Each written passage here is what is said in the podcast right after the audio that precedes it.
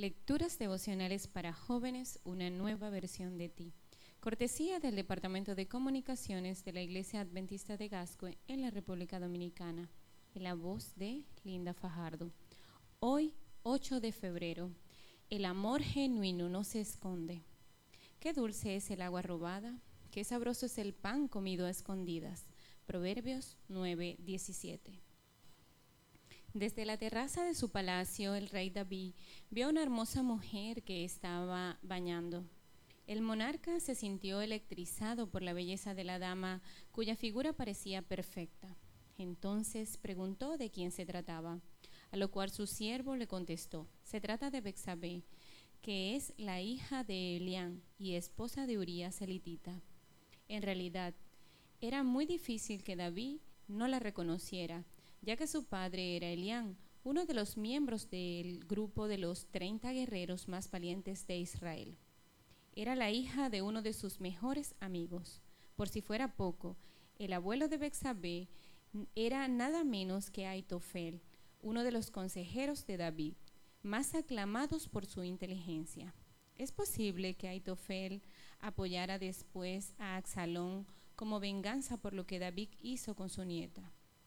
Bexabé parece un tanto descuidada al tomar un baño desnuda en un sitio donde sabía que podría ser observada, especialmente desde el Palacio Real. ¿Acaso lo hacía intencionadamente? Además parece reaccionar con poco dolor ante la muerte de su esposo y se integra de inmediato en el palacio como la primera dama del reino. Así que es posible que tanto en David como en Bexabé existieran reminiscencias de un romance que había empezado años antes. A pesar de que sabía que Bexabé estaba casada con un hombre que arriesgaba su vida por las causas del rey, David mandó que la trajeran. Ambos cruzaron miradas, sus corazones latían con fuerza. Únicamente bastó el primer contacto para desbocar la pasión que ardía en la pareja. Las mieles de la pasión parecían renovar la vida del rey. El problema comenzó cuando la hermosa mujer comunicó al rey que estaba embarazada. Urías, el marido de Bexabé, se encontraba en combate. Si regresaba de la guerra y se hallaba con que su esposa estaba embarazada, montaría un escándalo y el pecado del rey sería descubierto. Incluso podría intentar matarlo o organizar alguna revuelta para derrocarlo. Así que el monarca se anticipó y planeó el asesinato de uno de sus mejores soldados.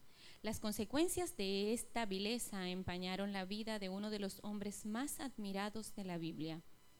Tener relaciones sexuales con alguien que no es tu cónyuge es robar algo que no es tuyo. Al principio parece dulce, emocionante y atractivo, pero tarde o temprano te meterá en graves problemas y pagarás un elevado precio. Que hoy tengas un bonito día y que Dios te bendiga.